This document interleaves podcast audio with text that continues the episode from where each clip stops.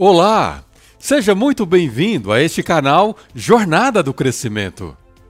Esse é o sétimo e último programa de uma série de sete programas semanais sobre o livro de Tiago, cujo tema é Vida Plena. E antes de começarmos esse nosso último programa, preciso te pedir para ficar atento comigo até o final para que eu possa, junto com você, concluir essa série, fechando todos os pontos deste livro que é fascinante. Combinado? Eu sou o Reinaldo Ferreira e o que vamos discutir aqui hoje tem o poder de te ajudar a viver uma vida plena. Você está pronto para esse conhecimento?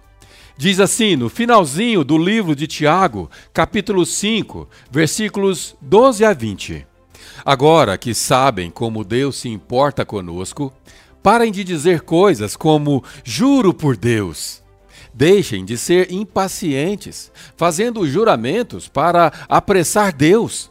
Digam apenas sim ou não, apenas a verdade. Assim, suas palavras não podem ser usadas contra vocês. Vocês estão sofrendo? Orem. Sentem-se bem? Comecem a cantar estão doentes, chamem os líderes da igreja para orar com vocês e ungí-los em nome do Senhor. A oração confiante irá curá-los, e se tiver pecado, serão perdoados, curados por dentro e por fora. Façam disso uma prática comum. Confessem seus pecados uns aos outros e orem uns pelos outros, para que vocês possam viver juntos, integrados, curados. A oração da pessoa justificada por Deus é poderosa e vitoriosa. Elias, por exemplo, humano como nós, orou com fé para que não chovesse e não choveu nenhuma gota durante três anos e meio. Depois orou para que chovesse e choveu. As chuvas vieram e a vegetação começou a crescer de novo. Prezados amigos, se vocês conhecem alguém que se desviou da verdade, não desistam dessa pessoa. Façam tudo para trazê-lo de volta. E terão resgatado uma vida preciosa da destruição e impedido que ela se afaste de Deus. Eu já comentei com vocês sobre minha identificação com a forma direta que Tiago traz o seu discurso, direto ao ponto. E embora essa característica faça de Tiago alguém objetivo e sem rodeios, muitas vezes ele é mal interpretado. Seu discurso franco e sincero ataca e acusa a arrogância e prepotência dos ricos daquela época. Desmascara a hipocrisia da religião que não podia ser vista ou evidenciada na vida prática daqueles que se diziam salvos em Cristo Jesus daqueles que falavam e pregavam e replicavam ensinamentos que na verdade não viviam. E vale a pena relembrarmos aqui que Tiago era irmão biológico de Jesus. Sim, para quem não sabe, ele era filho de Maria, assim como Jesus. A diferença é que, ao contrário de Jesus, José era pai biológico de Tiago. Mas voltando ao jeitão de Tiago, que de maneira direta expõe a vergonha de uma religiosidade hipócrita, cujas obras não são coerentes com o que ele chama de verdadeira religião. Seu objetivo era de exortação, nos chamando para que haja um ajuste na rota para que o nosso relacionamento com o nosso próximo seja coerente e repleto de atitudes ou obras que corroboram com o nosso relacionamento com Deus. E não importa se essas obras são necessariamente dos ricos ou dos pobres. Quando ele ataca diretamente os ricos, pegando pesado com adjetivos do tipo seus ricos arrogantes, nós sabemos muito bem que a arrogância não é privilégio apenas dos ricos. Sabemos que existem pobres que são mais arrogantes do que muitos ricos.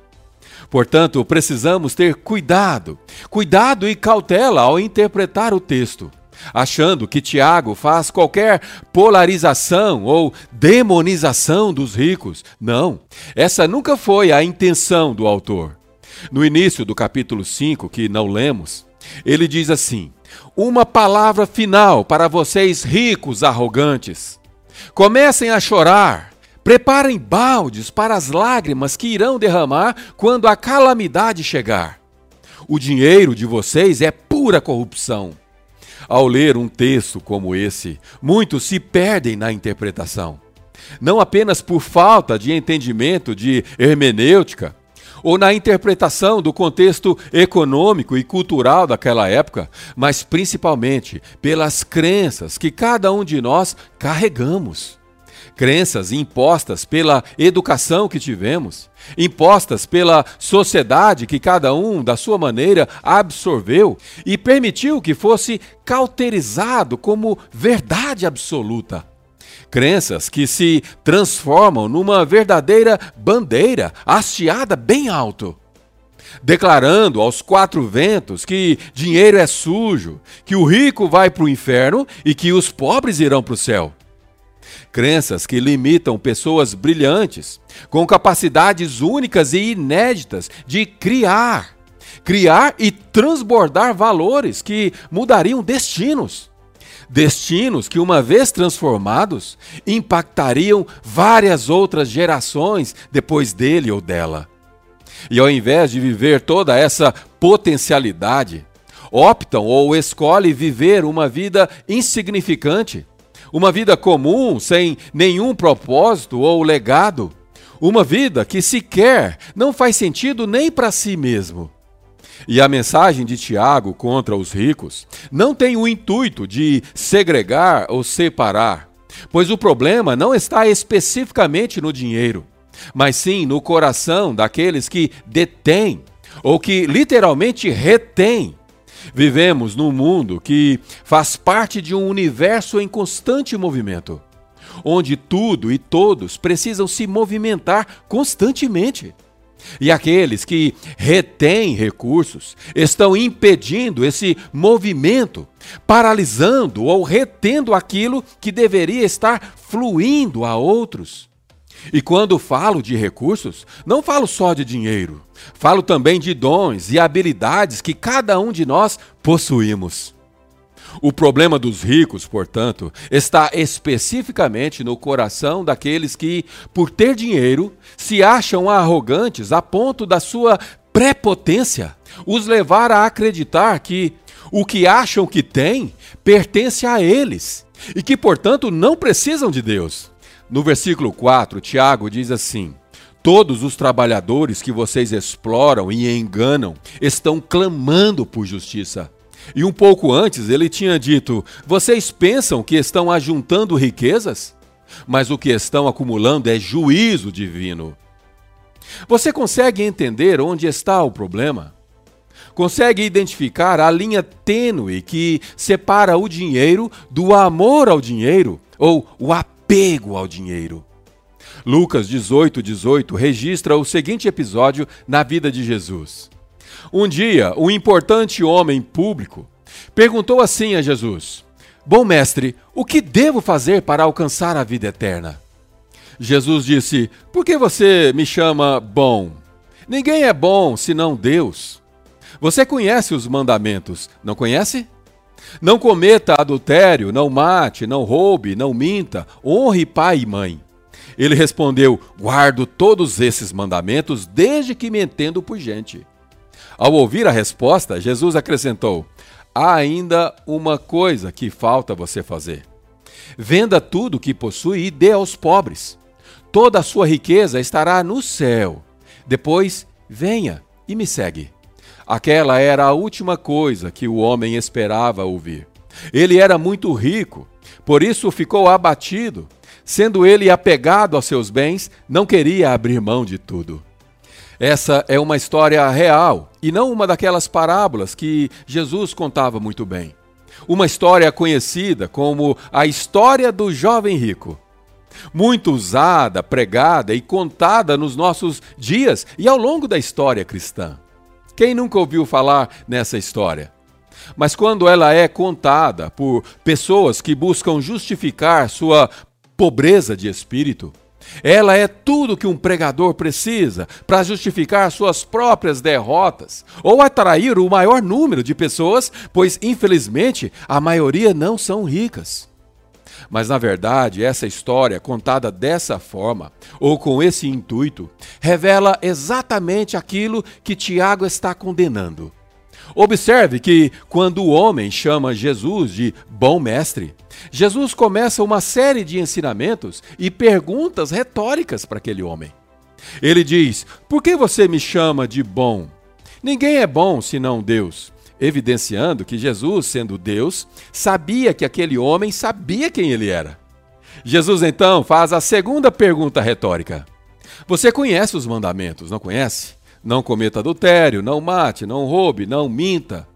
O homem, então, cheio daquele orgulho que precede a queda, afirma: opa, guardo todos eles, desde que entendo por gente. Prepotência.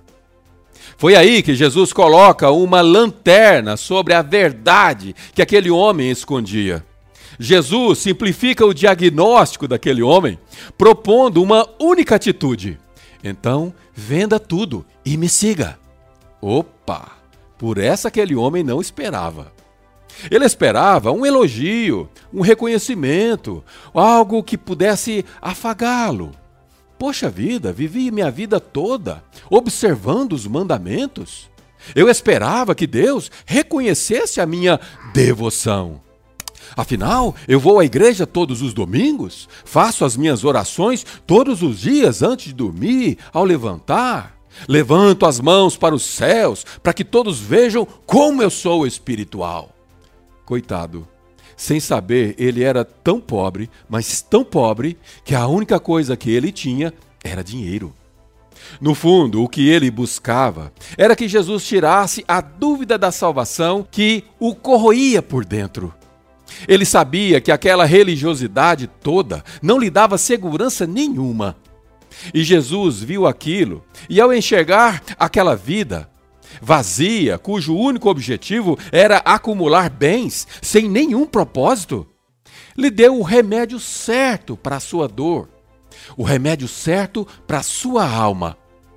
Mas aquele homem, sem perceber, não só recusou o remédio que a sua alma tanto precisava, como recusou a melhor proposta da sua vida. A proposta de Jesus seria o maior investimento daquele homem. Jesus, ao concluir essa história respondendo a Pedro, que naquele jeitão dele perguntou: É, mestre, nós já deixamos tudo para te seguir, não é? Jesus respondeu assim para Pedro: Sim, e não vão se arrepender disso. Sabe por quê?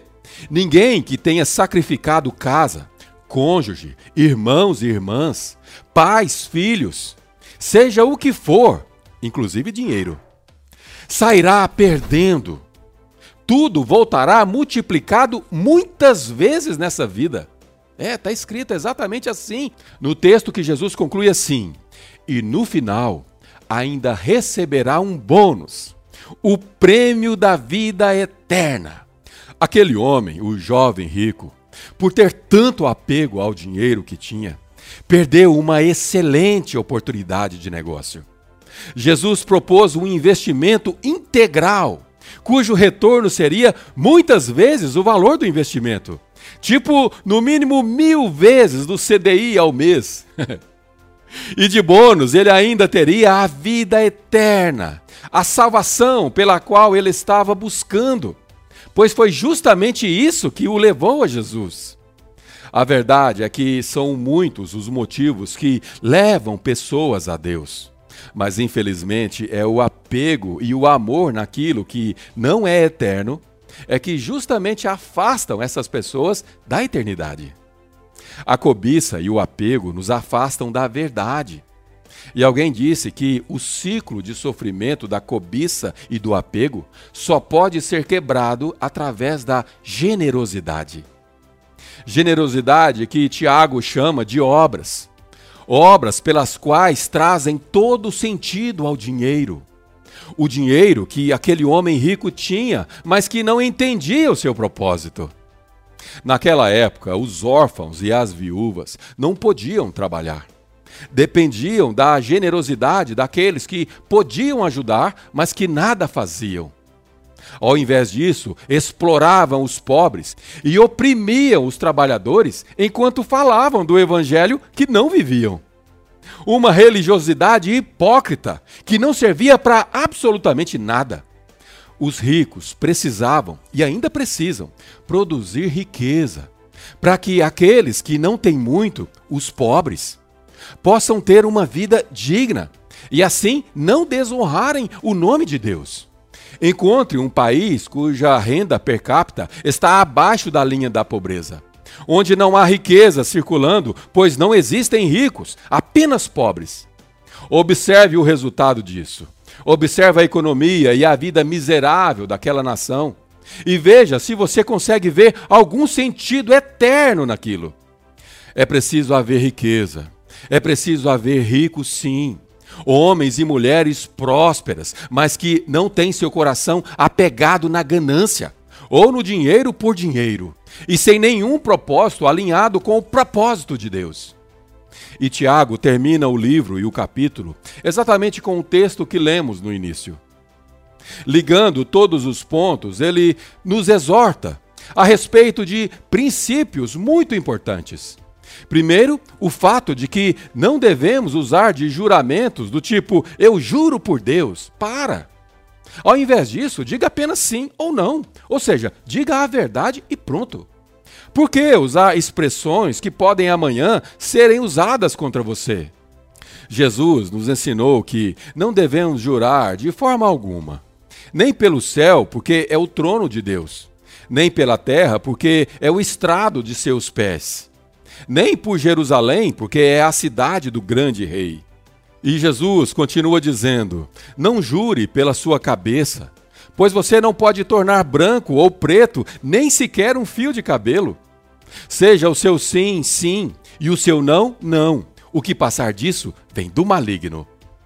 Tiago então avança, nos ensinando sobre a prática de orarmos uns pelos outros e pela necessidade que precisamos ter de viver em comunhão com o corpo de Cristo.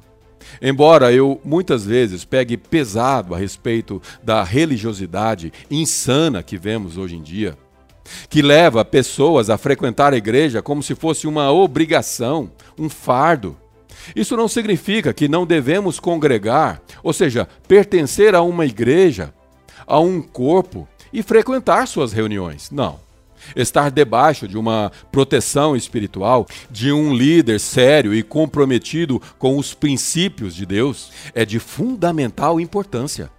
Frequentar as reuniões cujo propósito é se alimentar, louvar a Deus, se alimentar da verdade que nos ajuda a sermos homens e mulheres comprometidos com o propósito de Deus, é maravilhoso. Quando uma doença ou enfermidade bate na porta da nossa família, quando nos derruba num leito de hospital. É confortante saber que existem pessoas interessadas em nos amparar em oração. Tiago diz que a oração da pessoa justificada por Deus é poderosa e vitoriosa. Ele nos traz à memória a oração de Elias, que humano como nós orou para que não chovesse, e por três anos e meio não choveu. Depois orou novamente e imediatamente as chuvas caíram. Uma demonstração do poder sobrenatural de uma oração com fé. E por fim, Tiago conclui seu livro nos convocando a não desistirmos daqueles que porventura caírem durante a batalha. Sabe aqueles que ficam caídos pelo caminho? Pois é, ele te faz um apelo para você não desistir daquela pessoa nos encoraja a fazer todo o possível para trazê-la de volta ao caminho que leva a Deus, pois assim estaremos resgatando uma vida que é preciosa a Deus, o grande Deus do céu, cujos tesouros do universo pertencem a Ele, mas que, no entanto, nos tem como seu tesouro precioso. Eu e você somos preciosos para Ele. E, portanto, ao resgatar seu irmão da destruição, você está resgatando uma vida que é preciosa a Deus.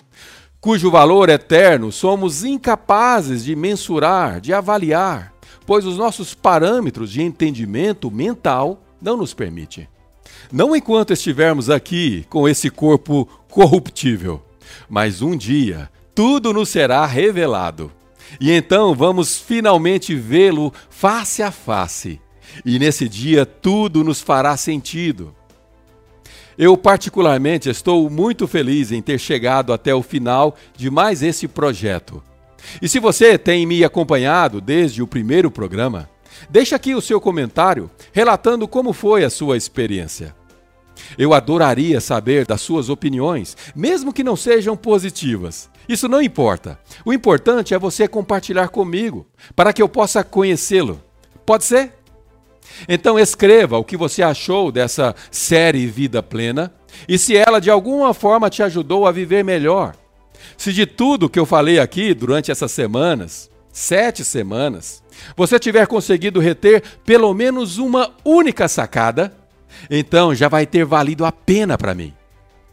Mas talvez você tenha absorvido muito mais e aplicado com êxito mais de um ensinamento da parte de Deus. Então, nesse caso, você certamente está passando por uma grande transformação na sua vida.